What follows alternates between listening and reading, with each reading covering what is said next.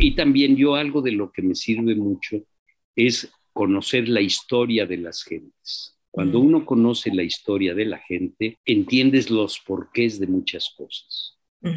¿Sí? Y esto, pues es que cuando me dicen algo, yo trato de analizar, a ver quién es fulanito, de dónde viene, cuál fue su preparación, la familia, las relaciones, su comportamiento, en fin, para entender su comportamiento. ¿Sí?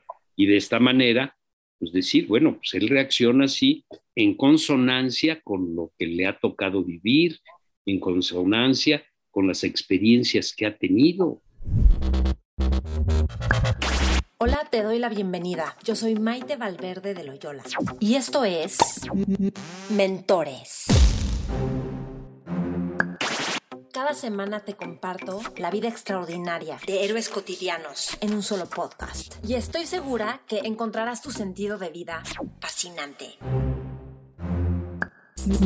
Mentores. Hola, te doy la bienvenida a este set. Te voy a presentar a mi invitado. Es Alfonso Bolio Arciniega. Alfonso Bolio fue rector y director general del IPADE, que es el Instituto Panamericano de Alta Dirección de Empresas. Es consejero de varias empresas y asesor de empresas familiares. Es profesor decano del área de factor humano, profesor decano del área de empresa familia y miembro de la Junta de Gobierno de la Universidad Panamericana. Además, es experto en empresas familiares, justamente, en manejo de conflictos y en comportamiento humano. Y en esta entrevista hablamos del trabajo en equipo, de cómo nutrir tu potencial de las empresas familiares, cómo manejarlas y cómo lograr que pasen a tercera generación exitosamente. Muchas veces eh, pues quiebran las empresas antes de llegar a tercera generación. Y las cuatro virtudes humanas y sus dimensiones. Profundizamos en estas cuatro virtudes humanas que son prudencia, justicia, templanza y fortaleza. Espero que esta entrevista te aporte mucho. Me encantará saber de ti qué es lo que más te sirve y qué es lo que más te gusta. Acuérdate de calificar con cinco estrellas en Spotify, ponerle me gusta en YouTube para que llegue a más personas y compártela con otros. Te espero yo en Mentores con Maite, todas las redes. Yo estoy como Maite Valverde de Loyola. A Alfonso lo puedes encontrar en el correo a bolio con B grande, a bolio arroba ipade.mx. Disfruta esta entrevista y te recuerdo, antes de mandarte la entrevista, que cada siete semanas empezamos Mentores Lab. Lo que hacemos es que en seis semanas vamos leyendo un libro y al leer el libro, en las juntas que tenemos semanalmente, discutimos los temas del libro, profundizamos en ello y yo les pongo ejercicios para llevar los temas más importantes a nuestra vida diaria, a nuestra vida personal y profesional, de forma que profundizamos y verdaderamente estudiamos los libros de una forma dinámica, ligera, divertida y fascinante. Si quieres entrar a Mentores Lab, checa toda la información en mis redes, ahí lo pongo, o escríbeme a info arroba mentoresconmaite.com. Gracias y que disfrutes esta entrevista con Alfonso Bolio Arciniega. Mentores. Alfonso, qué gusto, bienvenido a Mentores. Estoy muy contenta de que estés aquí. Muchas gracias, Maite. Igualmente a mí, sin lugar a dudas. Con mucho gusto. Estábamos diciendo ahorita, antes de empezar a grabar, que una entrevista es abrir la intimidad, ¿no? Sí, sí, la verdad es que sí, porque si en algo puede uno ayudar en una entrevista, pues es mandar algunas reflexiones, hay algunas reflexiones de una persona que le ha tocado pues una serie de vivencias que también es conveniente compartir porque le puede ayudar a otras personas. ¿sí?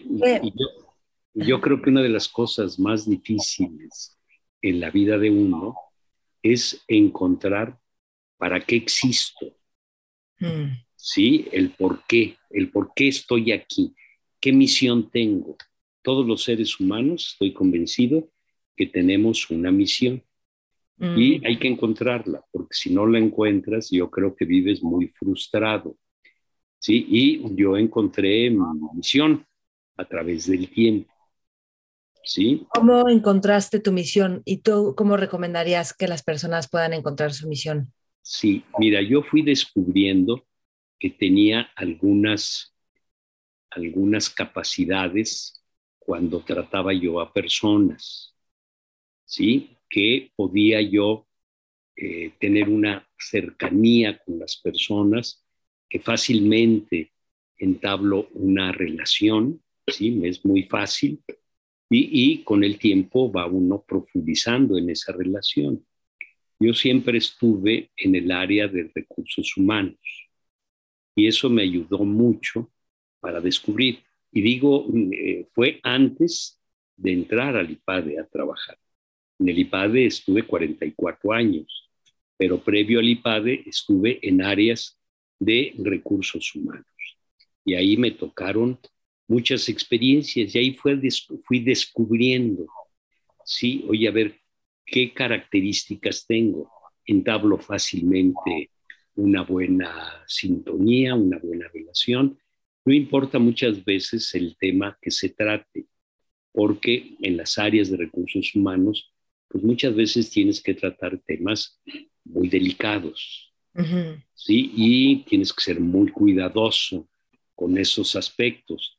Y te estoy hablando quizá de un fraude en la empresa que es descubierto, que vienen las personas que se vieron involucradas y que tú tienes que manejar esa situación.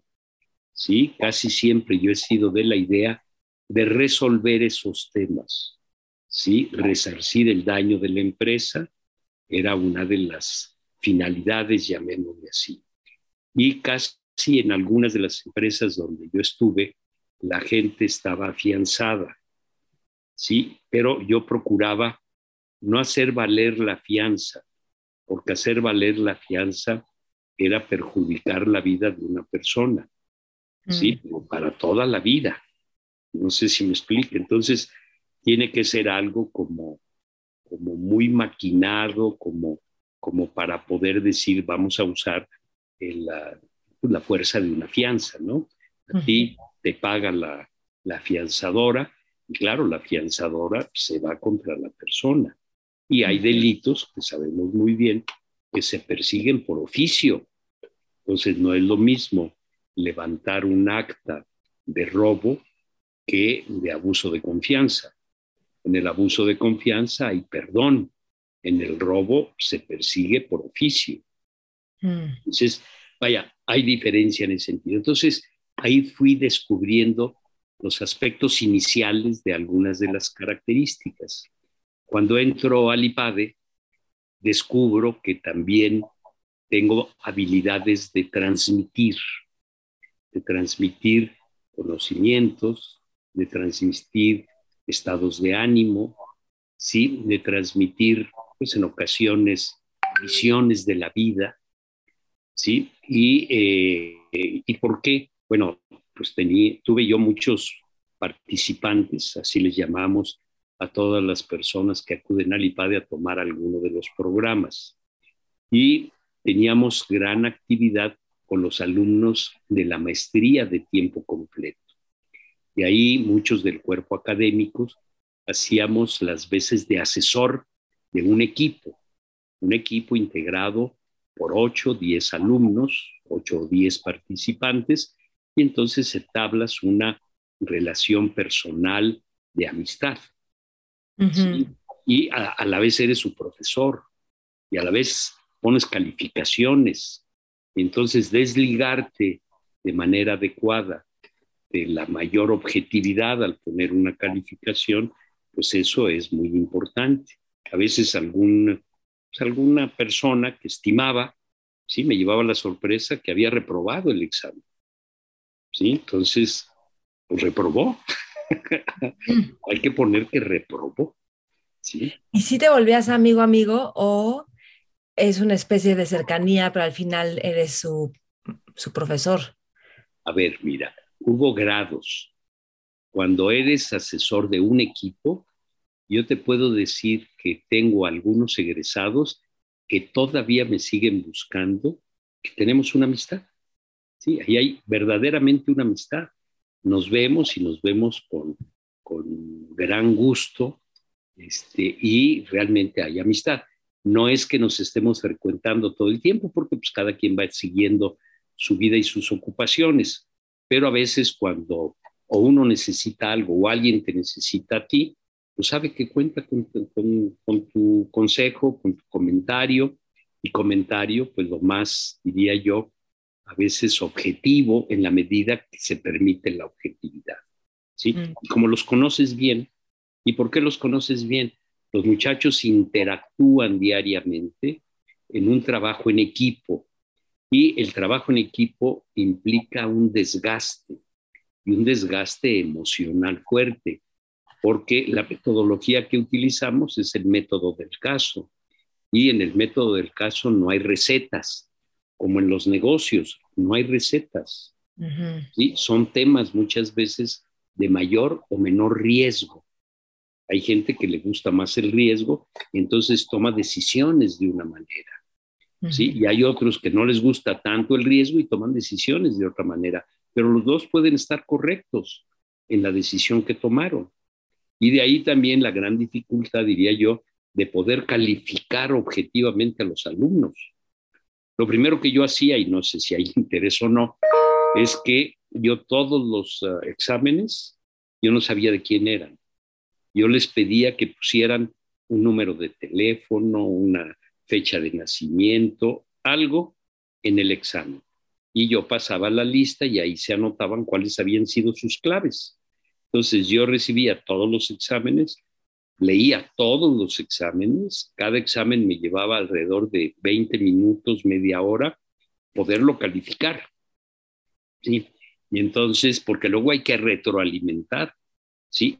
Hay gente que te pide retroalimentación y hay gente que como pues es entendible, llega muy apasionado a, la retroalimentación, enojado, poco convencido, que es una injusticia, en fin, llegan con una situación de esta naturaleza.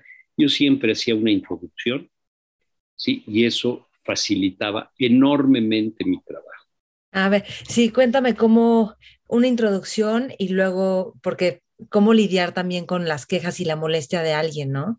Cuando iba algún alumno que te pedía retroalimentación, lógicamente veías su evaluación, ¿sí? Y entonces leía nuevamente su examen en todos los exámenes yo ponía comentarios, el porqué de la calificación. ¿Sí? Si no, no te acuerdas, si no es imposible. Entonces, cuando llegaban, yo de introducción les decía, mira, yo te voy a dar el punto de vista sobre, la cual, sobre lo cual califique. Sí, te voy a dar los argumentos. Muy posiblemente tú tengas argumentos distintos. Puedo escuchar toda esa argumentación pero, desde luego, si no estás conforme con las explicaciones que yo te dé, hay dos profesores adicionales del área. Yo soy el responsable del trimestre, pero otros dos profesores dieron sesiones. Y si alguno de ellos dice que hay que ponerte 10, yo no tengo problema, yo te pongo el 10. O sea, tú puedes recurrir a cualquiera y si ellos están convencidos, sí, y me dicen, oye, este alumno creo que merece 10, yo te pongo 10 y no hay hard feelings ni cosa por el estilo. ¿Sí? Entonces eso calmaba mucho el aspecto. Y hubo, recuerdo un caso, ¿quieres que te lo platique? Ah, sí, sí. Un caso de un muchacho que estuvo muy molesto en toda la retroalimentación. Me dijo, voy a pedir este, que al doctor Carlos Llano, que era uno de los profesores, me dé su retroalimentación porque creo que es injusta esta calificación. Estupendo. Entonces le pidió la cita a Carlos Llano. Carlos de inmediato me escribió, oye, pásame el examen de este muchacho. Le pasé el examen del muchacho, lo estudió, lo recibió y le dio por escrito la retroalimentación. Por escrito. ¿Sí? Y me mandó una copia de la retroalimentación. Cuando leí la retroalimentación, dije, fui muy barco, fui muy barco. Órale. Sí, no merecía este alumno lo que finalmente le puse. Sí, bueno, lo puso, pero de veras, este, yo creo que este muchacho se arrepintió. ¿Sí? Pero es aprendizaje. Sí, claro. a veces cuando hacemos todo un show, pero, y si no, o sea, hay dos, o te vas casi casi, te vas enojado, lo que sea, o deprimido, o dices, yo de esto que aprendo. Claro, claro, claro, claro. Hubo, te doy otra anécdota, ya quitas lo que quieras. ¿eh? Yo siempre llegaba al, al examen ¿sí? Y no les permitía que sacaran nada. Se los decía anticipadamente, no pueden recurrir a nada de sus apuntes, nada, nada, nada. Y lo primero que hacía yo era que les decía, antes de entregar el examen, si hay alguien que se sienta alterado, enojado, que se peleó en la mañana, que chocó, que no durmió bien, que bla, bla, bla, ahorita se levanta y yo le hago el examen posteriormente los que se quedan ¿sí? y que les doy el examen, si alguien se siente mal después, sorry, hasta que lo termine. Porque pasaba que a, medio examen me estoy sintiendo muy mal, tengo que ir al sí, baño. Sí, sí, sí, sí, sí Les daba chance de ir al baño, eso sí, les daba chance con un borrador. Entonces, para, no llevar la cuenta, pues había un borrador. Salía alguien y regresaba a ese alguien y lo entregaba. ¿sí? Y entonces podía salir alguien más no permitía que salieran varios, porque si no, se ponían a cotorrear, ¿verdad? Como era lógico. Bueno, y, lo que les decía también es, por favor, evítenme la pena de a alguien quitarle un examen. Me dará mucha pena quitarlo, pero si veo que hay algo incorrecto, que estén copiando, se los quito. Muy. En mi carrera tuve dos incidentes. Uno de ellos de un muchacho que en el momento que volteé la de malas para él, la muchacha era una señorita, le pasó su examen. Mm. Y en ese momento lo recibió, y entonces me acerqué, vi que era de ella, la señorita que estaba junto, y a los dos les quité el examen y les dije, salgan por favor. Y ya salieron. Y yo les quería poner cero de calificación. Y aquí estamos hablando de maestría, o sea, en alta dirección de empresas. No, cualquier cosa, ¿no? Es un MBA. sí, claro. Entonces, y eh, ella eh, a través del tiempo decidió retirarse porque le fue mal en varias materias. Traía mucha carencia de bases adecuadas para la maestría que tenemos en el IPADE, para la maestría tiempo completo. Y entonces ella salió, pero él no, él era muy buen alumno. Él terminó y terminó muy bien. Y el día de la graduación, sí, eh, me invitaron a estar en el presidio. Y entonces pues iban pasando los alumnos, ya iban saludando ahí a cada uno de los profesores, vieron el, nombre de este muchacho, fue pasando, y al único que no saludó y dejó con la mano extendida fue a mí. Dije, la recogí mi mano y dije yo, pues pobre, está dolido, ¿sí? Y bueno, pues ni modo, pasó el incidente, que es bochornoso, ¿sí? Porque estaban todos, ¿no? Y familias y todo esto, pero en fin.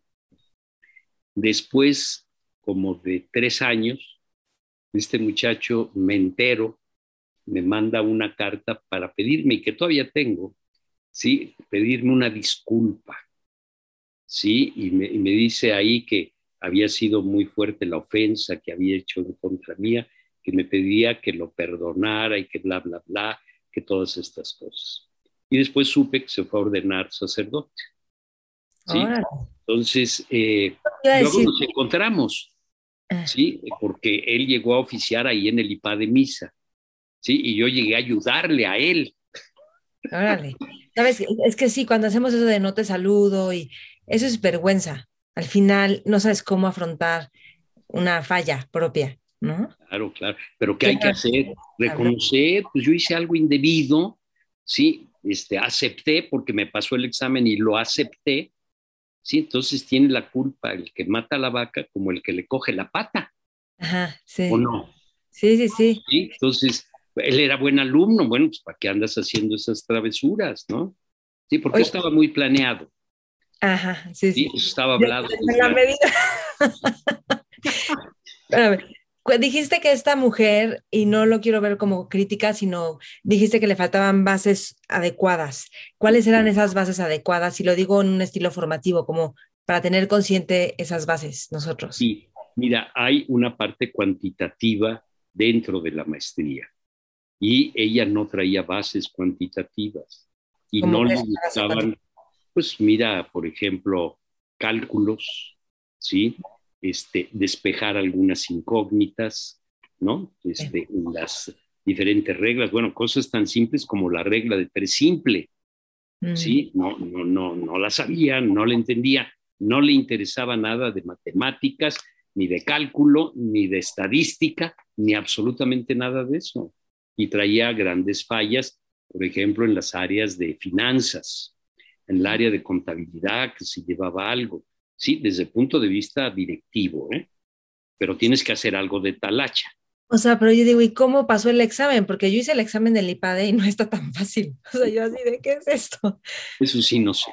Ese sí, ese sí examen, yo no lo vi, ¿sí? Pero el caso es que estaba de alumna. sí. sí, entonces, y hay algunos, por ejemplo, hay carreras como derecho, a veces medicina, que no tienen la preparación matemática pero tienen la agilidad mental y la profundidad para captar todo. Y entonces eso se facilita. Oye, no tengo esta base, pero pues, lo puedo hacer sin ningún problema. ¿Sí me explico? Sí, ¿cómo diría? Yo al final pienso que la vida es, una, es un constante aprendizaje y desarrollo de, de competencias y habilidades. ¿Tú cómo aconsejas seguir nutriendo el potencial que tenemos y nuestras capacidades? ¿De qué maneras?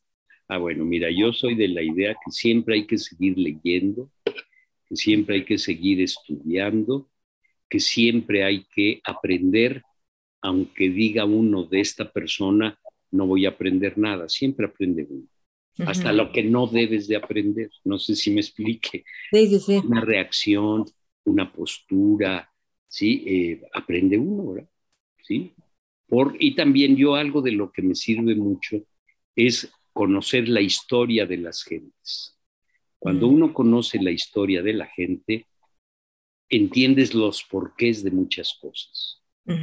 ¿Sí? Y esto, pues es que cuando me dicen algo, yo trato de analizar, a ver quién es fulanito, de dónde viene, cuál fue su preparación, la familia, las relaciones, eh, su comportamiento, en fin, para entender su comportamiento. ¿Sí? Y de esta manera, pues decir, bueno, pues él reacciona así en consonancia con lo que le ha tocado vivir, en consonancia con las experiencias que ha tenido. Sí. Pues esto hasta los animalitos, ¿no? Ahí tú recoges un perro de la calle ¿sí? Y el perrito se vuelve fiel, fiel, fiel, fiel contigo, porque tú le demuestras aprecio, cariño, y me refiero animal, ¿sí? Y entonces al que reconoce es a ese amo, no sé si me explique. ¿Por qué? Porque le ayudó. Entonces, el animal es por, por instinto, el ser humano debe de reaccionar con la inteligencia. ¿sí? Y encontrar, oye, esta persona tiene una visión también distinta. ¿Por qué? Y me trata bien, y me da argumentos, y me respeta mi punto de vista. Y finalmente, pues hay cosas opinables. Y en las cosas opinables uno puede decir, oye, mira, me das estos argumentos, yo no me convencen, como yo no te puedo convencer, pero podemos seguir siendo grandes amigos. ¿sí? Y así lo he, lo he hecho con algunas gentes. Tenemos gran amistad, pero hay temas que no tocamos. Tema este, religioso, pues no lo tocamos porque él pues, no tiene creencias. ¿sí? Entonces yo respeto que no tiene creencias, pero pues yo sí las tengo. Entonces, eh, me dice, es que tú no me puedes demostrar, y además un muchacho muy genuino, agnóstico. El agnóstico es un individuo que por convencimiento no cree en Dios. y, me acuerdo que me decía, es que Alfonso, tú no me puedes demostrar la existencia de Dios. Y le digo, pues así como te puedo demostrar algunas cosas físicamente, sí, desde el punto de vista reacciones, sí, no te puedo demostrar el aspecto de la existencia de Dios. te doy sus manifestaciones, ¿sí? Y además podemos ir a hablar primero de una fe humana. Tú tienes que creer en otra persona. Tú crees que tu novia está trabajando, ¿sí? Y tú crees que es responsable en el trabajo. Y tú crees que es una persona leal contigo. Pues eso es una fe humana, que no puedes de otra manera constatarlo. No vas a estar con ella todo el tiempo, no la vas a ir a, vigilar, a perseguir, a filmar. Digo, pues no, hay una fe humana. ¿Sí? Entonces, debe de haber también alguien que hizo todo esto. Llámale high power. Para mí es Dios. Ahorita, ¿qué lectura te tiene como la tienes en tu mente, corazón? Sí, mira, a ver, hay un librito que se llama Amigos de Dios. ¿sí? Y ese diariamente trae eh, las lecturas y las explicaciones. Y eso te va dando una formación, ¿sí? Hay que hacer un ratito de oración, ¿sí? ¿Qué es la oración? Pues hablar un poco con Dios, ¿sí? Le platicas un poco, pues, de tus preocupaciones, de tus eh, agradecimientos, de encomendar y pedirle a Dios pues por algunas gentes, por los hijos, por los nietos. Tengo once nietos, tengo cuatro hijos. Mi hija es una que vive en Canadá, ella no tuvo niños, ¿sí? Pero mis otros tres hijos, dos de ellos tienen cuatro y cuatro y uno tres. O sea, son los once nietos que tengo y con los once nietos me llevo pues estupendamente. El sábado pasado invité a uno de mis nietos, que lo he visto con cierta preocupación en algo, ¿sí? Y entonces estuvimos platicando a gusto, desayunamos a gusto. Antes le invité a misa, ¿sí? Y este, fuimos a misa y después de misa fuimos a desayunar y estuvimos platicando, ¿sí? Y le hablé de cosas que estoy seguro que le ayudarán, ¿sí? Y una de las cosas es el perdón, mm. ¿sí? Él tiene un poquito de, de resentimiento, por una serie de situaciones. Situaciones que se presentaron en su familia. Y eso, desde luego, pues, le ha hecho un poco pues, estar dolido contra la figura, ¿sí? contra la mamá específicamente. Entonces, pues yo el comentario que le dice, mira, hay que perdonar, hijo. Cuando uno perdona, te quitas el peso. El que perdona es el que mejor le va es el que mejor le va. Porque si no le estás dando vueltas y vueltas y vueltas al asunto. ¿Sí? Tú perdona. No quiere decir que olvides. La gente a veces confunde. No, el perdón no quiere decir que tienes que olvidar, pero sí lo que vas a hacer es bajarle la frecuencia, la intensidad. En lugar de que lo traigas esto y que te comas las uñas y que estés enojado y que te impida una buena relación pues, con tus hermanos, tus hermanas, tus parientes, tus amigos. Sí, a lo mejor no tienes tantos amigos, pues porque en el fondo no has sabido perdonar a una figura importante en la vida de uno. Entonces le dije, y ese se maneja aquí, con la inteligencia y con la voluntad. Se me da la gana perdonar. Y entonces, ¿qué te puede ayudar? hombre, a ver, ¿por qué hizo esto quien lo hizo? Sí, mira, recuerda esto y esto y esto, puede haber sido algo así. Entonces le vas bajando la intensidad. Y ya cuando no tiene esa resonancia en ti, sí, el que va a estar encantado vas a ser tú. Te quitó ya el peso, le digo, ahorita traes un peso. Traemos nuestra libertad. sí, traes un peso de una mochila, está muy pesada. Aligera eso y con el perdón lo aligeras. Bueno, eso fue lo que le platiqué, eso fue lo que le dije y vete tú a saber qué vaya a hacer, ¿sí? Cuando menos me escuchó, cuando menos vi que estuvo atento, me preguntó varias cosas y parece ser que desde el punto de vista de la cabeza este, le ayudó. Voy a ver después su reacción, especialmente con las uñas. ¿Eh? Está buenísimo eso. ¿Eh? Gracias por compartir esto. Bueno, ah. o sea, eso fue, llamémosle. Entonces, y he tenido, yo conozco el Opus Dei desde hace muchísimos años. Y he tenido muy buenos amigos, sacerdotes y no sacerdotes del Opus Dei. A veces se critica al Opus Dei, pero yo creo que hay que criticar a alguna gente que no ha entendido el espíritu del Opus Dei, ¿sí? Que es de poco criterio, pero es por, por un criterio, de poco criterio de una persona, ¿sí? No es que el Opus Dei sea así, ¿sí? La filosofía de San José María Escrivá de Balaguer, pues la conozco, lo conocí personalmente. Vino en el único viaje que hizo a nuestro país, mi hermano Ernesto me invitó al IPADE, que fue donde lo conocí a él, y me impresionó, ¿sí? Su simpatía, su profundidad, su alegría, su sencillez. Este, leí sus escritos, hay un libro estupendo que se llama Camino, que se lo empecé a leer pues joven, cuando empecé de novio con, con Carmen, que así se llamaba mi esposa, lo empecé a leer, sí, luego se lo regalé, le encantó, sí, y este, la verdad es que nos llevábamos muy bien en ese sentido. No quiere decir que no hubiera diferencias, ¿eh? yo no conozco un matrimonio que no tenga diferencias, teníamos diferencias, y yo tengo un carácter fuerte, tengo un carácter dominante, sin lugar a dudas, y yo creo que por eso ella, pues me entendía muy bien, pero sabía cómo, cómo tratarme en ese sentido, ¿no? Yo en, en la casa, pues era con los hijos, pues duro, ¿no?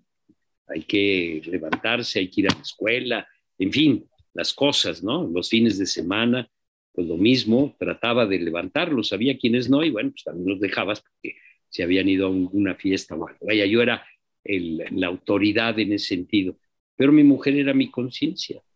Mm. Sí, entonces se acercaba conmigo, ¿no? Y me decía, porque sí platicábamos frecuentemente, muy frecuentemente. Me decía, oye, me preocupa esto, veo, te vi así el otro día, eh, no creo que vaya a ser lo mejor, me sabía decir las cosas. Entonces yo siempre he procurado reflexionar cuando, cuando me dicen algo, la retroalimentación, hay gente que se cierra, yo lo escucho y pues acepto aquello que digo, me va a ayudar. ¿Me va a ayudar a qué? A tratar de ser mejor. Yo estoy convencido que en nuestra vida tenemos que ir buscando diariamente ser mejor, luchar. ¿Contra quién vas a luchar? Contra ti mismo. Yo, yo en parte creo que todo lo que hacemos en la vida, las relaciones, los proyectos, las empresas, los trabajos, todos son como juguetitos sí, sí, para irte transformando y liberando. Que recientemente escuché la, la, definición de éxito, no me acuerdo de quién era, pero es, es la persona en la que te conviertes haciendo lo que estás haciendo. Ese es. Bien, ahí hay un autor que es muy interesante que se llama Víctor Frank. Ajá que tú lo debes de conocer, es un psiquiatra judío. El hombre en busca que escribió El hombre en busca de sentido. Varias obras tiene, pero uno de ellos es El hombre en busca de sentido. Entonces él en alguna parte, ya ni me acuerdo exactamente dónde, dice que hay una línea del tener. ¿Sí? Imagínate, aquí ponemos una línea y en un extremo tienes el éxito y en el otro extremo tienes el fracaso. Y él sostiene, el éxito se nota, ¿sí? Porque sobresales, porque tienes dinero, posesiones, coches, vestimenta. El éxito, el tener, se nota. El fracaso se nota. Son como los dos extremos. Pero él dice, pero hay otra línea. Y la otra línea es la del ser. Y en el ser hay plenitud o hay vacío. Plenitud o vacío. Y alguien dice, oye, ¿qué es la plenitud? Es eso que más o menos estabas diciendo. Es ese sentirse lleno, sentirse con las cosas que les ves un gran significado, que admiras un atardecer, etcétera, etcétera, etcétera. Y ahorita te puedo dar un ejemplo de lo que yo entendí como plenitud, ¿sí? Y ahorita te lo doy. Y, déjame decir algo, y, se nota, ¿eh? también la plenitud y el vacío se nota. Ahí cuando te das cuenta que la gente está radiante o no, o su forma de estar en la vida. Ajá, bien. Entonces, y luego se hacen combinaciones. ¿Sí? Entonces te digo, por un lado tienes la línea éxito, fracaso. Por otro lado tienes la otra línea, plenitud, vacío. Entonces ahora combina de esta manera. ya nos está haciendo un mapita en, la, una hoja, qué buena Combina plenitud con fracaso. ¿Sí? No tienes, visiblemente no tienes cosas materiales, pero eres pleno. Tú cuando hablas, inspiras a otras personas. Te voy a poner ahí el ejemplo de la plenitud. De repente una persona lo lleva al papá, el papá con mucho dinero y esto, lo lleva a eh, un rancho que tenía. Y el rancho que tenía había una, una labrador, un agente de campo, ¿sí? Y entonces le dice, vas a pasar el día con fulano de tal, ¿sí? Y entonces lo dejó, él tendría unos 15 años, 16 años, y lo dejó con ese, con ese personaje, llamémosle así, ¿sí? Entonces, eh, empezó a hablar este hombre, no era un hombre muy educado desde el punto de vista de preparación formal, sí, pero empezó a encontrar cosas interesantes en él. Y entonces le empezó a decir de la tierra, mira, este mes empiezan las lluvias, es el momento de poner las semillas y hay que hacer esto. Y le fue explicando cosas de labrar, de cómo sembrar y cómo ver las estrellas y cómo ver el cielo y cómo percibir la lluvia. Y le fue llamando la atención. Y entonces llegó la tarde y pues fueron a su casa, pues una casita muy humilde, muy sencilla. ¿sí? Y entonces entran a la casa y estaba la esposa, y estaban los hijos, chiquillos, ¿sí? Y la esposa con gran cariño, con gran afecto, ¿sí? Y los niños también, este, abrazando al papá y todo. Y este muchacho fue encontrando ahí algo, Sí, le dijeron, quédate a cenar con nosotros. Sí, y les dieron de cenar. Y él decía, me dieron unas enfrijoladas. Nunca más he vuelto a probar unas enfrijoladas tan ricas. ¿Sí? Sí, y dice, y aquí respiraba yo lo que no respiraba en otros ambientes. ¿Sí? De cariño y esto. Y entonces dijo, eso es plenitud. ¿Qué pasó? eso es plenitud. Entonces, ese ejemplo que me lo platicaron es como yo mm, entiendo la plenitud. El vacío, pues es cuando pues, no le encuentras significado a nada en tu vida. Sí, nada, es suficiente o hay amargura. Sí, y, y, todo, y puedes tener, puedes ser exitoso y tener mucho y estar vacío. ¿sí? Fíjate, tener mucho y estar vacío, ¿sí? Puede ser fracasado y vacío. ¿Estás de acuerdo? Esa es otra combinación que se da. Imagínate fracado, fracasado, sin tener y sin ser. Pues esa es la línea del suicidio. Sí, ¿Qué es lo que vas a terminar haciendo? Quitándote la vida. Ni tengo ni soy, pues me quito la vida. Ahora, ve por el lado éxito vacío tienes mucho dinero, pero tu familia, pues andan por allá, no convives, no te reciben con cariño, no hay afecto, ¿sí? Son vidas paralelas, éxito con vacío. Es frecuente. Es frecuente. Bien, ahora vamos a ver plenitud con fracaso. Esa persona del campo era pleno, pero no tenía. Pero era pleno. ¿sí? Dices, oye, pues parece ser que no está tan mal, ¿sí? Con este personaje. Y claro, ¿cuál es la que nos gustaría a todos? Plenitud y éxito, ¿sí? Tengo y soy, ¿sí? Y fíjate, el tener no quiere decir mucho necesariamente. Pues tengo lo suficiente, ¿sí? Vivo bien, no paso angustias, este, en fin, yo en eso me acuerdo mucho de mi suegro.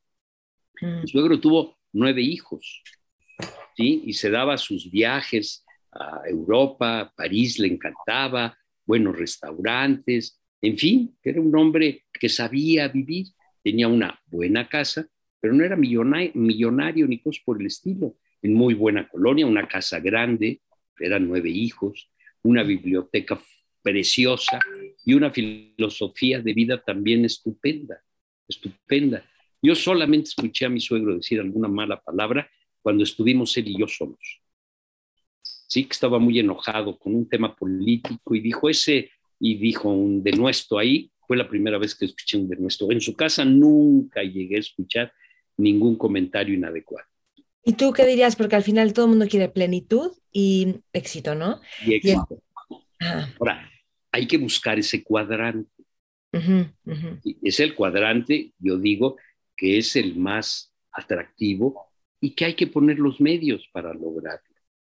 Y lo puedes lograr. ¿En qué puedes lograr? Ahorrar. Ahorra un poquito diario. 10 pesos diarios, 100 pesos diarios, no sé, ahorra. ¿Sí? Piensa en el futuro, siempre piensa hacia adelante. ¿Sí? Y yo digo, ¿cómo me gustaría en 20 años, en 30 años estar? ¿sí? hay que proyectarse de esa manera. No hay que ser, por favor, miserable. Ahorras. En lugar de, no sé, comprarte un refresco, lo voy a ahorrar y tomo agua en el lugar del refresco. A nadie se lo dices, pero así lo haces. Y entonces vas ahorrando paulatinamente a través del tiempo, pues vas haciendo algo ahí y a lo mejor compras un departamentito y a lo mejor luego otra inversión, y ahí no te metes en grandes inversiones, sino así poquito, poquito a poquito, y puedes tener en esa parte razonablemente bien. ¿Cómo te gustaría llegar a, estar viejo? Oye, lo mejor posible, ¿no? Entonces hay que hacer un plan y un plan de vida. Hay que hacer ejercicio diario, hay que hacerlo. ¿Tú qué haces de ejercicio? Yo hago media hora diario de caminata en una caminadora. camino tres kilómetros en esa media hora. Voy bastante rápido. No corro para no lastimarme las rodillas, pero diario lo hago. Sí, y ya prácticamente lo tengo también como un hábito. Sí, sí, sí. Entonces vas metiendo en tu vida para hacer un plan de vida. Y hay que leer diario, hay que leer, aunque sea un ratito estoy muy cansado, pues voy a leer una hoja. ¿De qué? De historia, de, filosofía, de lo que si mandes. Ahorita tengo un mamotreto así, que hace muchos años que había leído sobre la historia de México, que escribió Catón, pero nada más escribió en este libro sobre Juárez, sobre eh, Madero y Porfirio Díaz. Juárez, Porfirio Díaz y Madero. Y si lo lees, está presentando casi lo que estamos viviendo en muchos aspectos en este momento aquí en el país. Encuentras ahí explicaciones. Oye, Juárez, Juárez no fue un héroe. Sí, lo sabemos, pero hay que argumentar por qué no. Pues él se convirtió en un dictador. Sí, no quería dejar el poder. El poder lo dejó porque se murió después de 20 o 21 años de estar en el poder. ¿sí? Y hizo barbaridad y media, se saltaba la constitución, en fin, muchas cosas, ¿sí?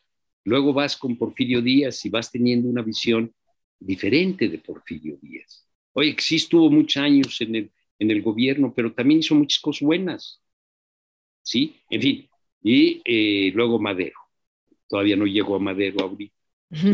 Pero estoy en, en, en Porfirio Díaz, entonces, diario un ratito, ¿sí? a veces media hora, a veces son diez minutos, dependiendo, ¿no? Sí. En fin, entonces, este esquema de Víctor Frank, que nunca te lo presenta exactamente así, desde mi punto de vista, es de una gran utilidad. ¿Sí? ¿Para qué? Para que uno decida por dónde quiero ir. Y cuando decido por dónde quiero ir, tengo que poner los medios para ir por ese camino. En otras palabras, no me puedo dejar llevar solamente por las circunstancias. Yo tengo que guiar mi vida. ¿Sí? Oye, no, Alfonso, no, sí, vas tomando decisiones y tienes que ir proyectando hacia dónde vas a ir llegando. Esta iniciativa tuya, muy interesante, muy interesante. Sí, no pude ver todas las entrevistas, ni muchísimo menos. ¿Sí? O escuchar porque no se veía nada. ¿Sí? Sino escuchar. Escuché la de Salvador buena parte que lo conozco y somos magníficos amigos. muy inteligente, brillantemente inteligente. ¿Sí? Somos muy buenos amigos. También eso, hay que tener buenos amigos. Sí, totalmente, te haces tus círculos y hay que tener buenos mentores también, por eso este programa de mentoring. A ver, déjame preguntarte esto. Quiero, es que quiero tocar el tema de empresa familia, que es algo en lo que tú te has enfocado mucho y me parece muy interesante porque también al trabajar con, un poco lo que he leído es que al trabajar con las familias que tienen empresa, también está sanando núcleos de la sociedad y eso me parece interesante y también generas progreso y prosperidad a través de las familias. Entonces, aunque se reduce a la familia, la onda es que también es luego como que conectar mucho más allá de la familia, ¿no? Pero bueno, cuéntame un poquito esta parte de empresa familia. Sí, a ver, ¿por qué? Te voy a dar un poquito la génesis de por qué me interesó las empresas familiares.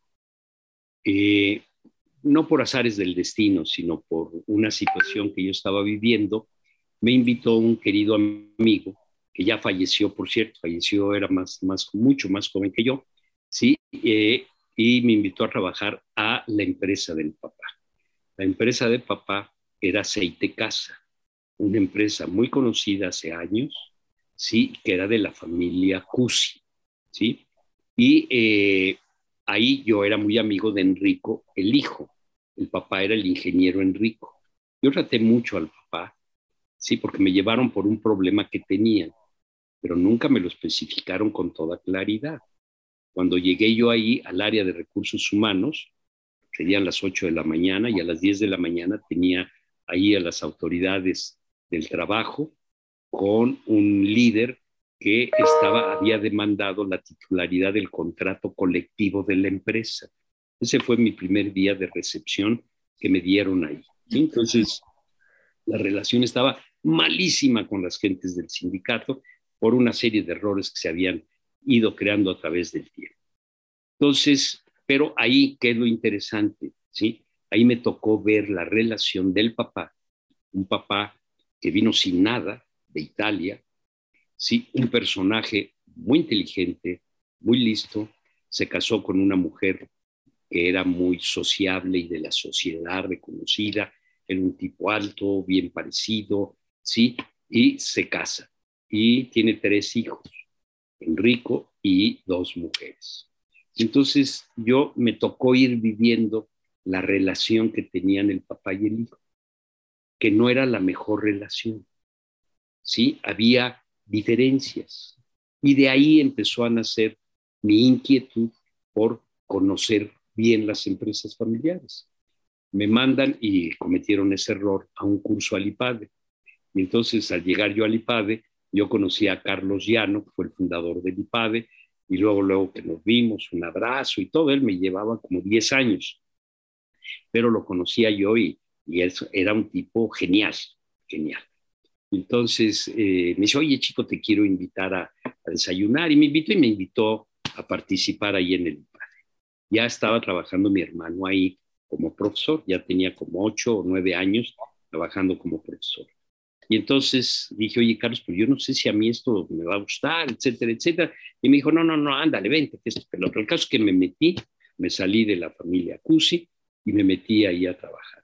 Bien, y entonces una de las áreas en la que yo he estado es el tema de comportamiento humano. Entonces, el comportamiento humano en la empresa familiar me interesó especialmente y de ahí fue que me empecé a meter en las empresas familiares. Y fui profundizando y entonces Ahorita lo que te voy a comentar pues, es de años de ver, trabajar en la vida real y también de lecturas y estudio.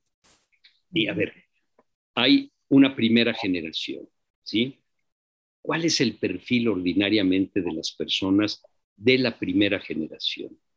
Ordinariamente no son gentes que vienen teniendo dinero, sino por el contrario, muchos de ellos, pues formas muy precarias de vida, si no es que una pobreza, ¿sí? O una miseria real. O sea, son gentes que podemos decir han tenido hambre, ¿sí?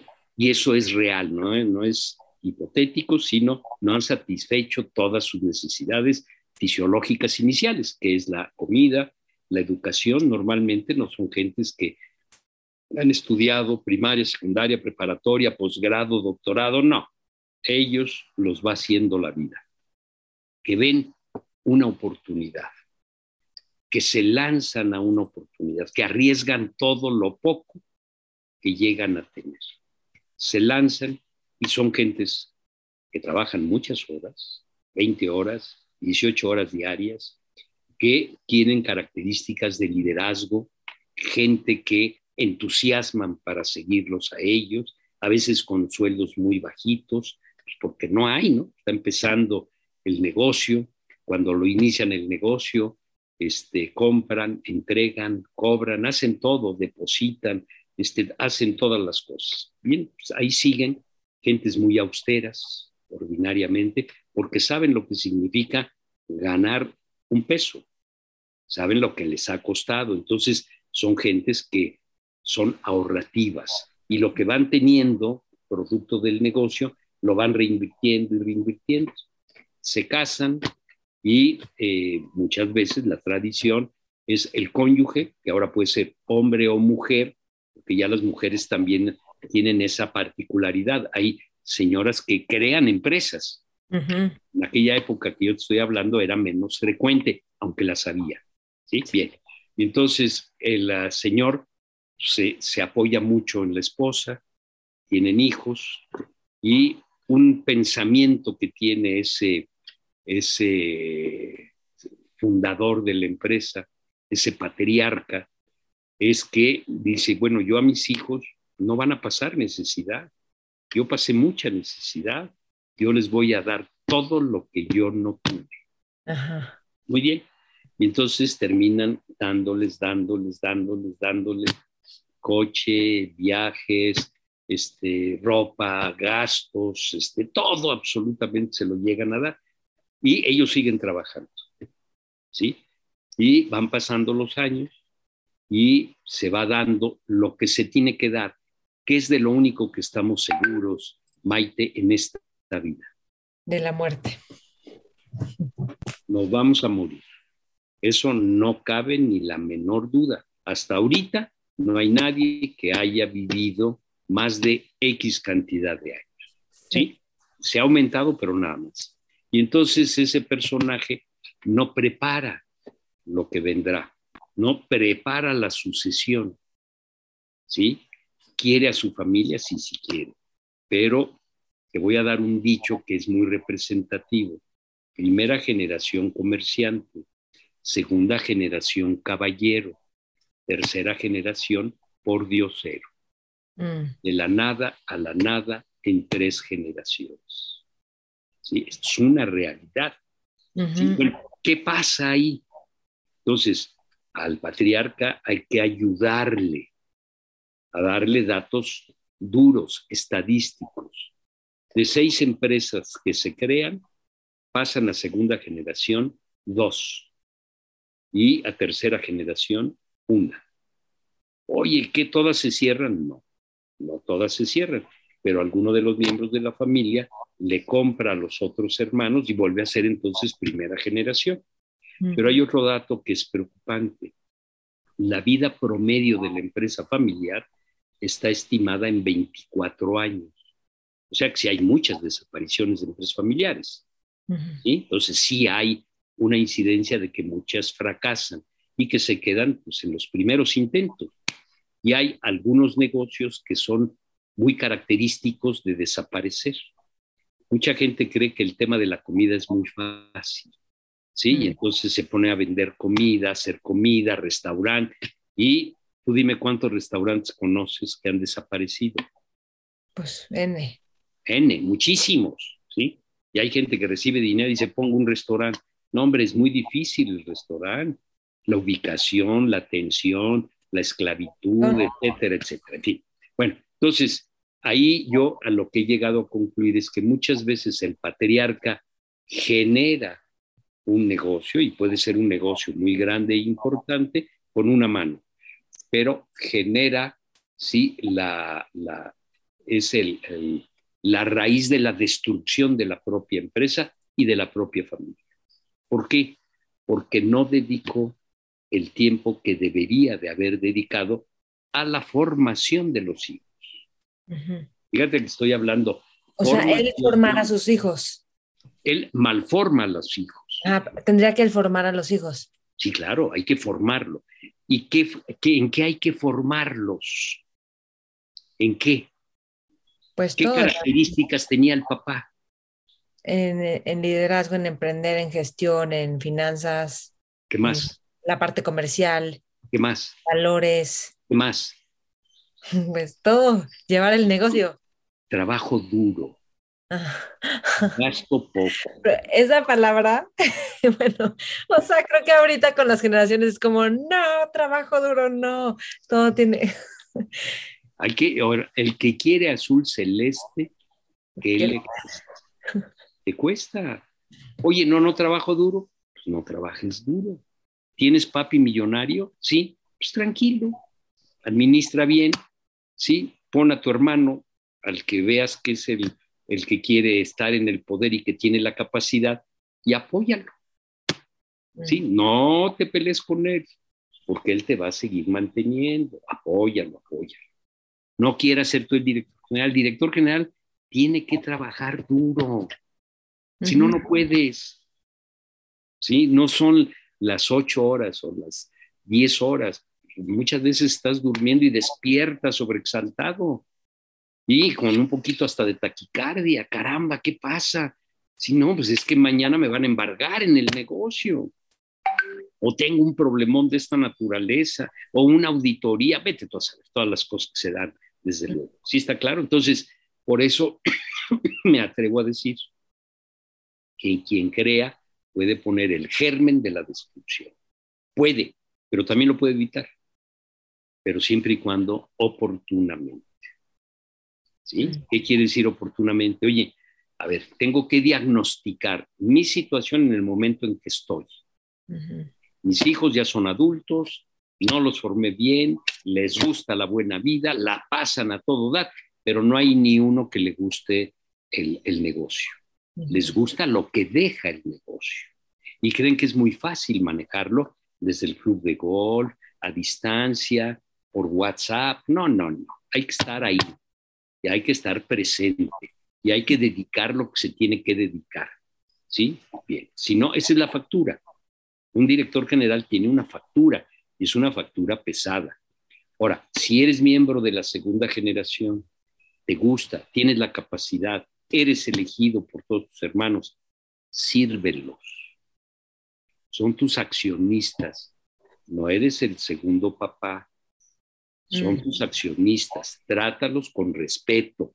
Dales información, etcétera, etcétera, etcétera. Hay que formarlos en ese sentido. Si no lo hizo el papá, en la asesoría hay que ayudarles a que lo vean.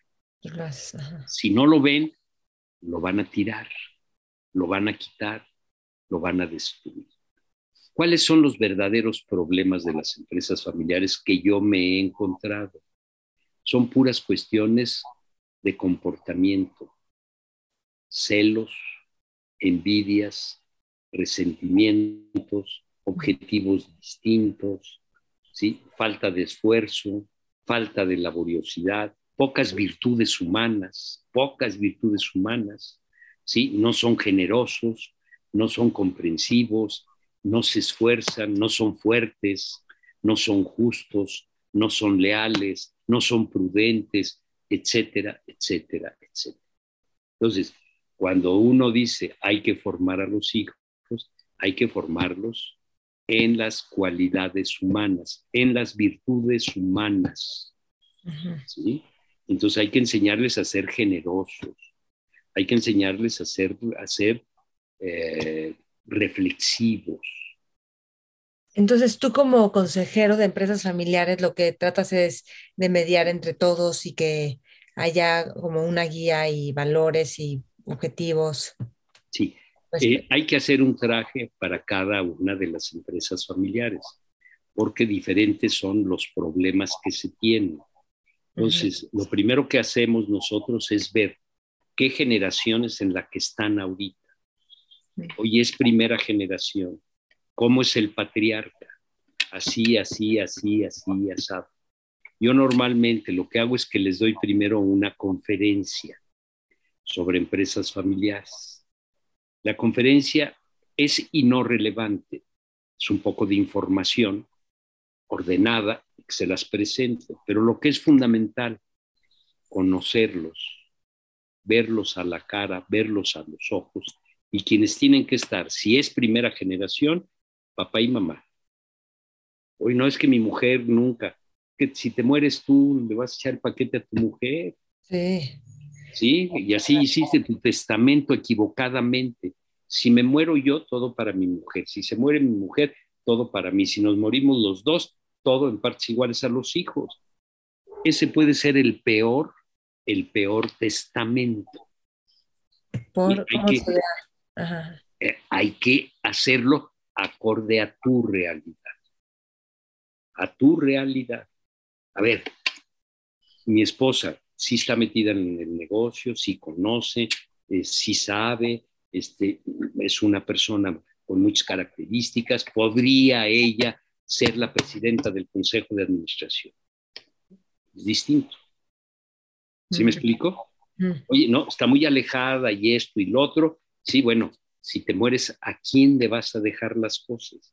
Deja bien protegida a tu mujer, eso sí, eso sin lugar a dudas, eso no vamos a hacer una, una tontería de esa naturaleza. Tu esposa no tiene que depender de tus hijos. Tú le vas a dejar una renta lo suficientemente buena para que pueda vivir sin preocuparse de ningún tipo, ni depender de ningún tipo de los hijos. Ah, bueno, pues eso sí. Y ahora, del resto, en partes iguales, a ver, a ver, a ver, vamos viendo. ¿Cuántos hijos tienes? Pues son Cuatro. Tres es que estás hablando de la herencia de la empresa. Sí, a ver, tenemos que ver la sucesión completa. Y la sucesión completa es el patrimonio. En el patrimonio está la empresa, pero no es el único componente del matrimonio, del, patrimonio. Puede haber otras cosas dentro del patrimonio que hay que saber qué es lo que hay.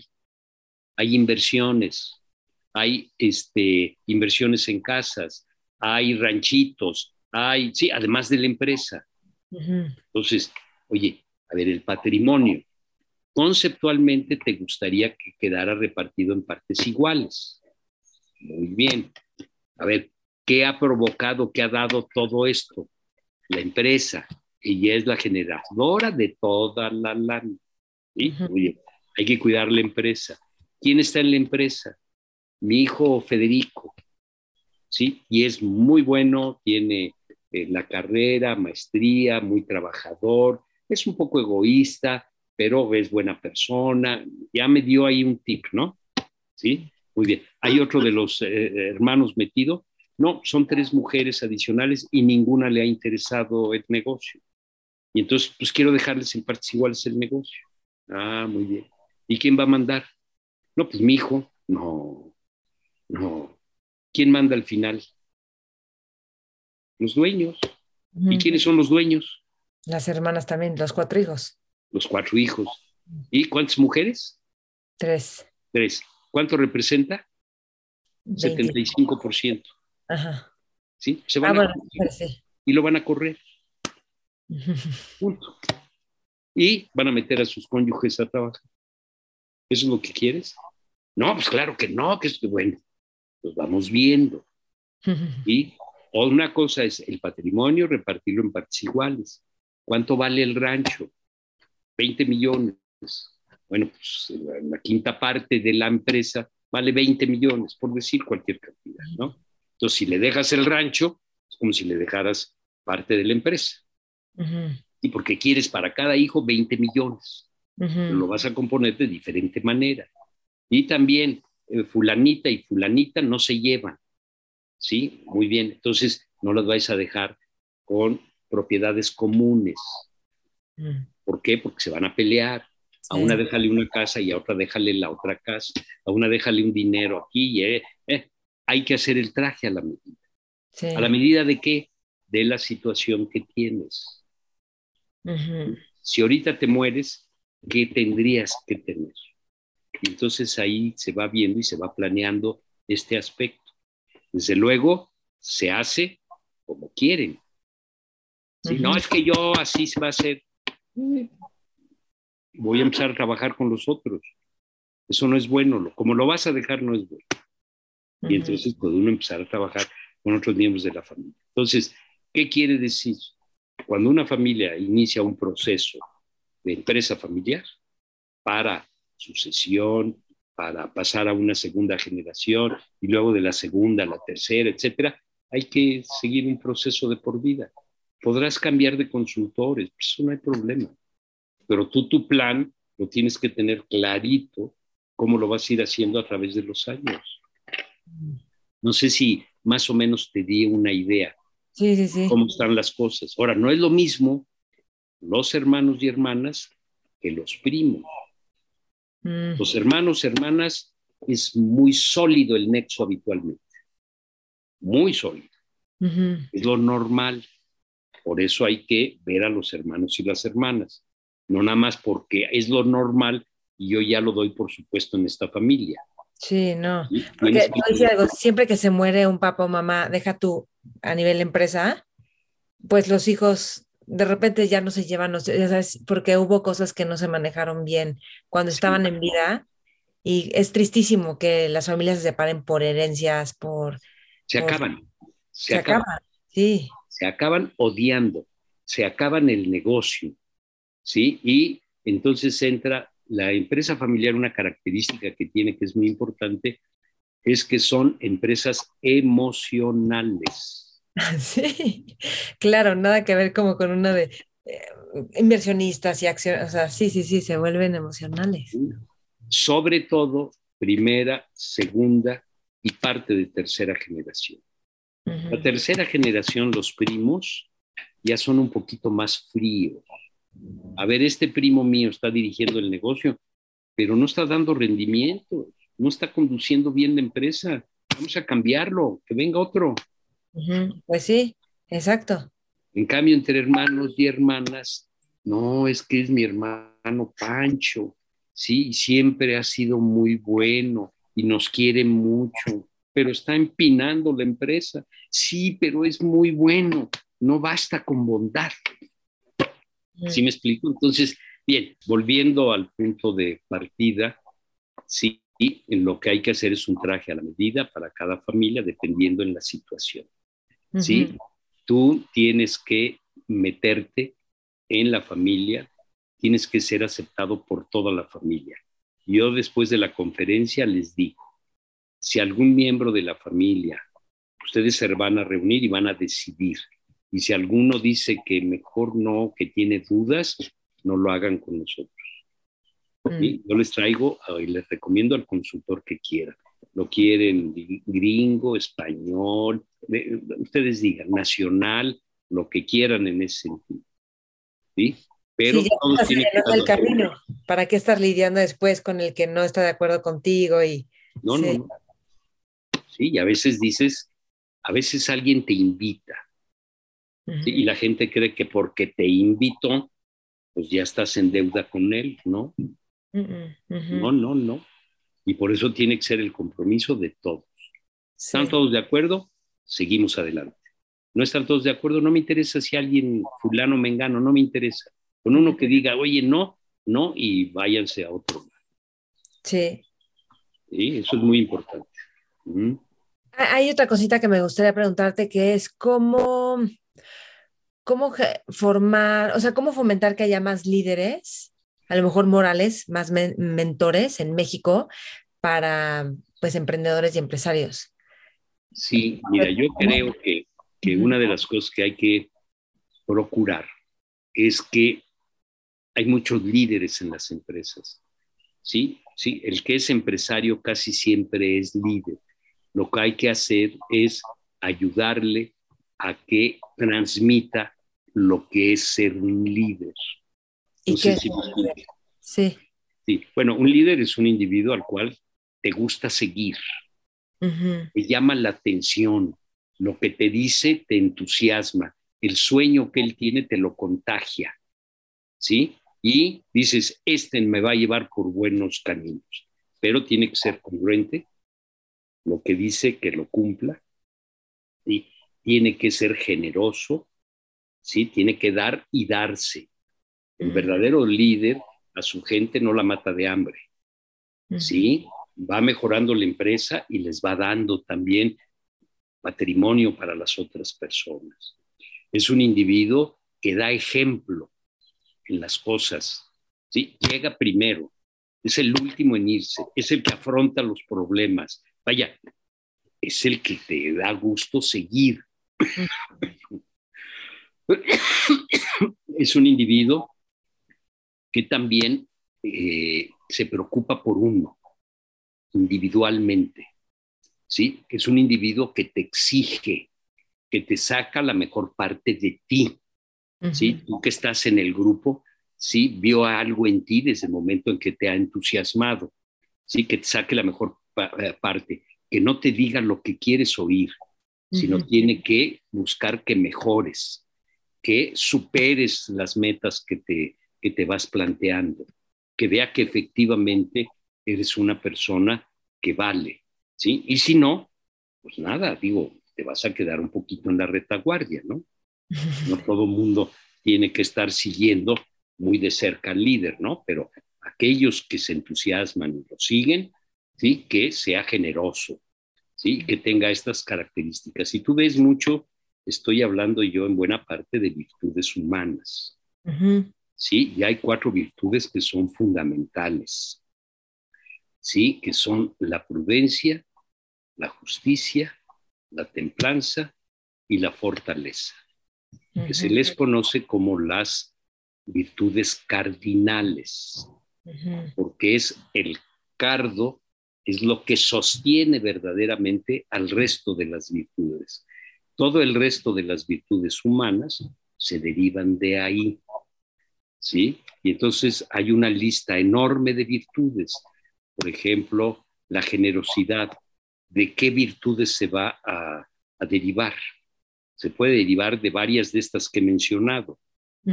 La prudencia, pero a ver, ¿qué es la prudencia? La prudencia, presentado muy superficialmente, es obtener información, analizar la información y decidir. Eso es la prudencia. Si no obtienes información, si no la, no la analizas y decides, no eres prudente. Se tienen que dar estas tres partes en la prudencia. Obtener información, análisis y decisión. Y a veces la decisión es, no voy adelante con este proyecto. ¿Sí me explico? No tiene que ser todo para seguir adelante, ¿no? Ya lo analizaste y dijiste, no conviene o sí conviene. Ese es la virtud de la prudencia, que esta es mucha una prudencia del verdadero líder. Mm. El verdadero líder une, no desune. Esto es muy importante y más en estos momentos. ¿Sí? El que es líder une, no desune. ¿Sí? Ese tiene otro nombre. no, sí, tiene que unir. Sí, de acuerdo. El que logra, el que logra la unidad de un país, de una empresa, etcétera, Bien. Pues eso hizo Mandela, lo encarcelaron y cuando salió le dijeron, ¿cómo metiste a los blancos como parte de tu equipo, los que te encarcelaron? Y él dijo, pues ellos eran los que sabían cómo hacer todo. O sea, como que él iba, iba a unir. Sin lugar a dudas. Entonces, primero prudencia, justicia, dar a cada quien según su derecho. Eso es la justicia. No me voy a meter en los tipos de justicia distributiva, legal, no me voy a meter en eso, sino concepto general de la justicia, dar a cada quien según su derecho. Y así hay hasta un latinajo. Los que estudian para derecho se aprenden la definición en latín, pero ese es el significado, dar a cada quien según su derecho. Y también quiere decir no tratar igual a los desiguales. Eso es bien importante. ¿eh? ¿Está claro? Más o menos. A ver. Sí, a ver, hay un hijo que tú dices, yo los trato igual a todos. No, fulanito de tal, él es más sensible. Él tienes que tratarlo de diferente manera.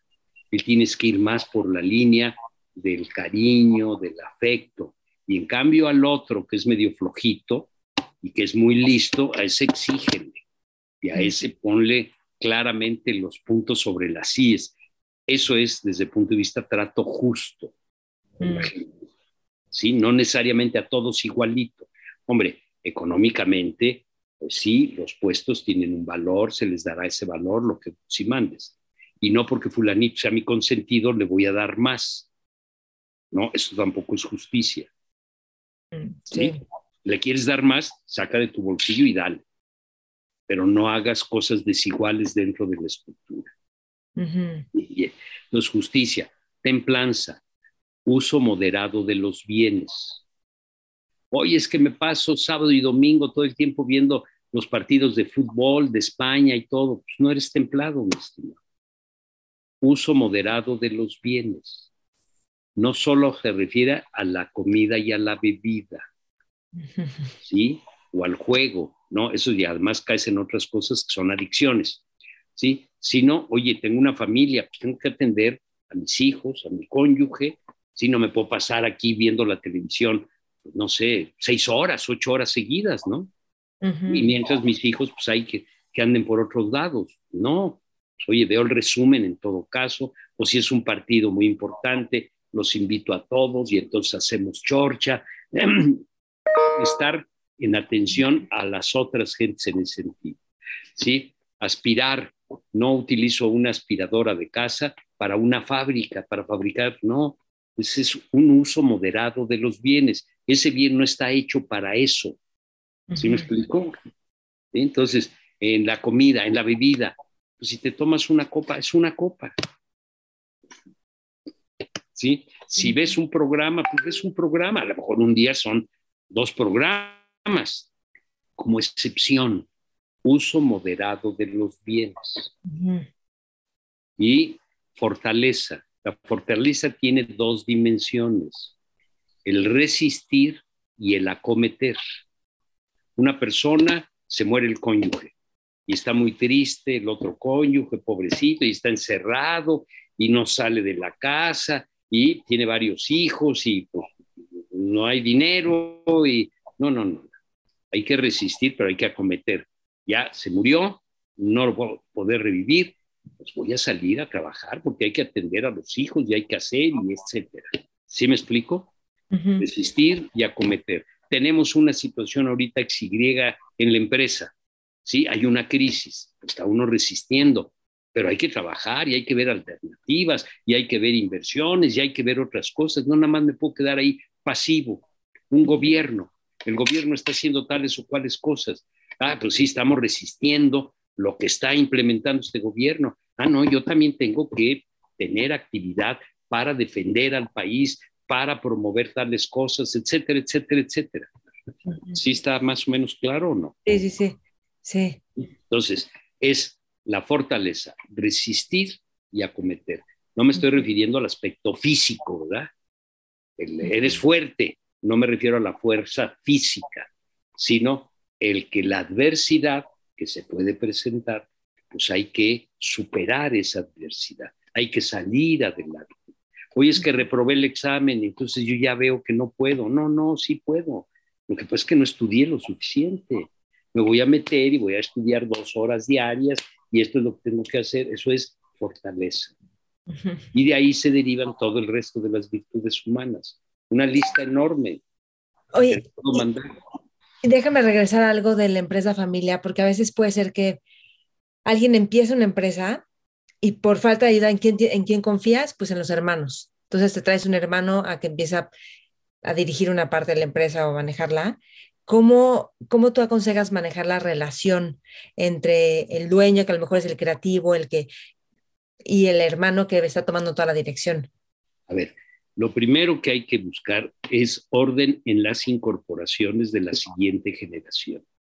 No nada más es entrar y por ser mi hermano me lo traigo. ¿Sí?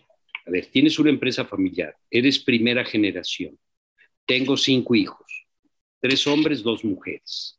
¿Sí? Oye, ¿van a entrar los cinco? No lo sé. El criterio cuál debe de ser? Que entre el mejor para la empresa.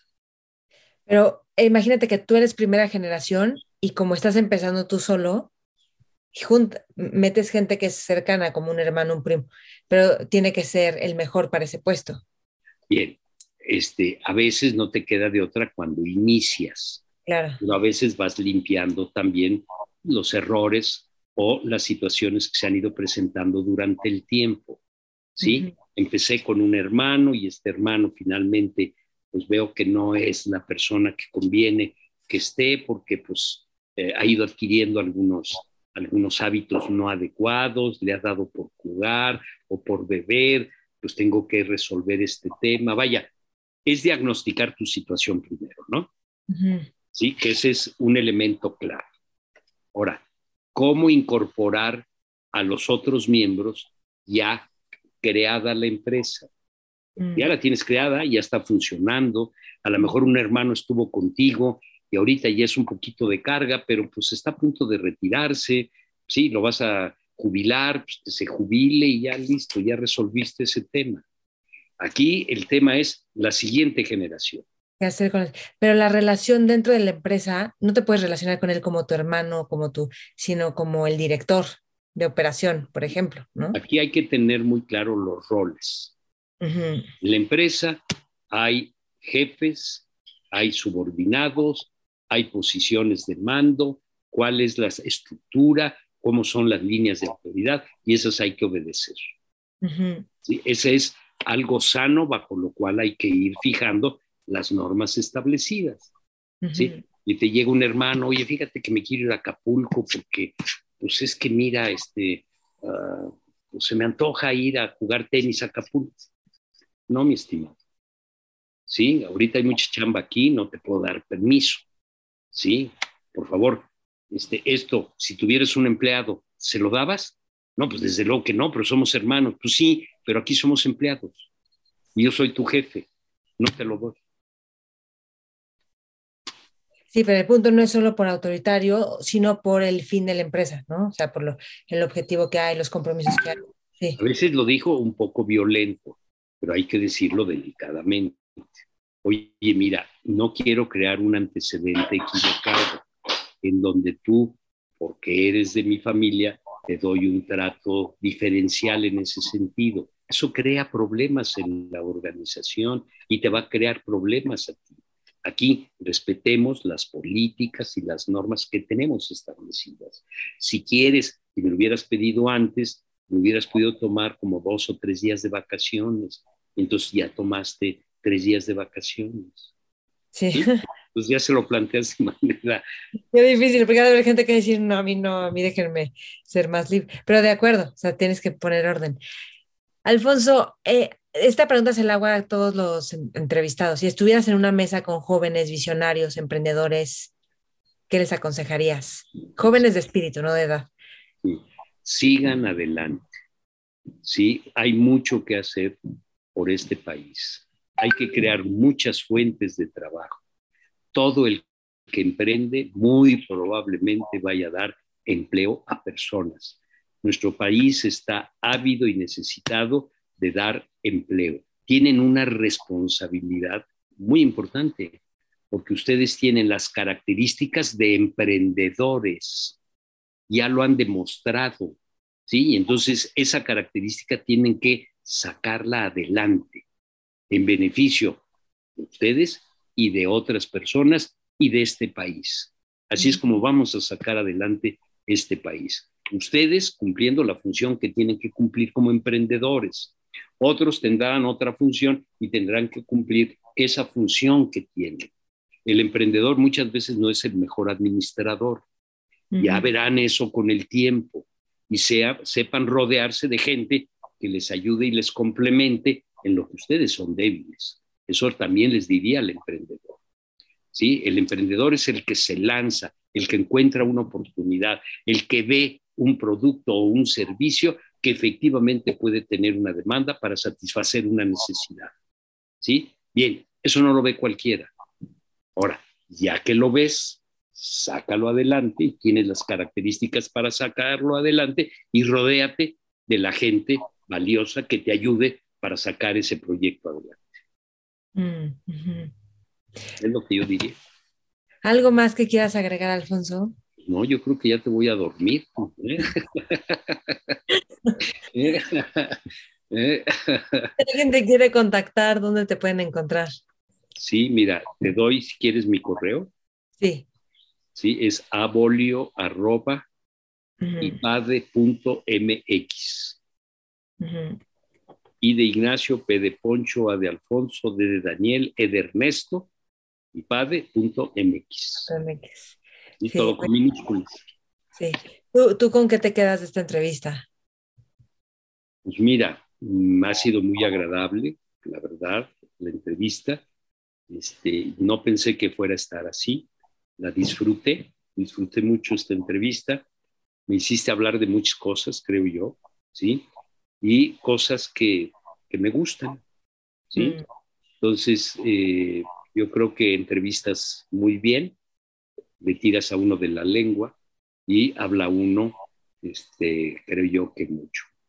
Dios quiera que efectivamente esto sirva para alguien. ¿sí? Mm. Y, quien no, bueno, pues que lo corte y listo. Creo que yo a veces pienso, digo, pues por lo menos para mí sirve.